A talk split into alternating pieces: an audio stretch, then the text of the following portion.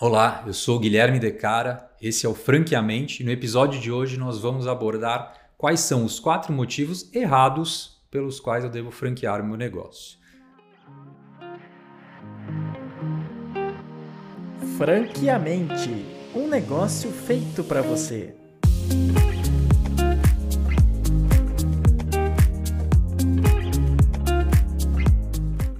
Deles, né, o primeiro deles é atender a pedidos de franquia.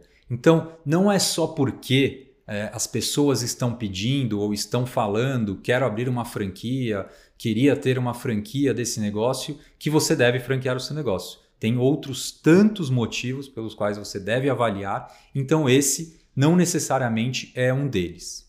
O segundo motivo errado pelo qual devo, né, eu não devo franquear o meu, meu negócio é se livrar de lojas próprias deficitárias, ou seja, lojas que não estão indo bem operacionalmente, financeiramente. Então, esse não pode ser um motivo pelo qual eu entre no processo de franquia, que eu comece a formatar a minha franquia. Então, esse é mais um motivo errado. O terceiro motivo errado é achar que vai ganhar dinheiro rápido, sem trabalho, né? E muito mais que isso é uma franquia, uma franqueadora exige muito trabalho, exige muito investimento, exige muita gestão, exige muito relacionamento com pessoas. Então, achar que eu vou começar a abrir franquias e meu trabalho vai terminar e eu vou ganhar dinheiro rapidamente é também um motivo bem errado aí para franquear.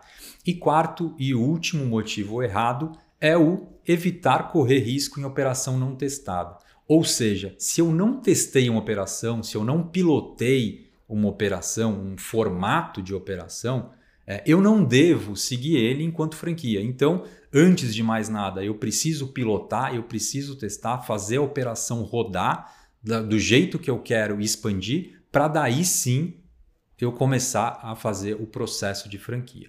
Muito obrigado. Esses foram os quatro motivos errados pelos quais eu não devo franquear o meu negócio. Eu sou o Guilherme Decara. Se você gostou do nosso conteúdo, siga a gente nas redes sociais, compartilhe aí o conteúdo e até o próximo episódio.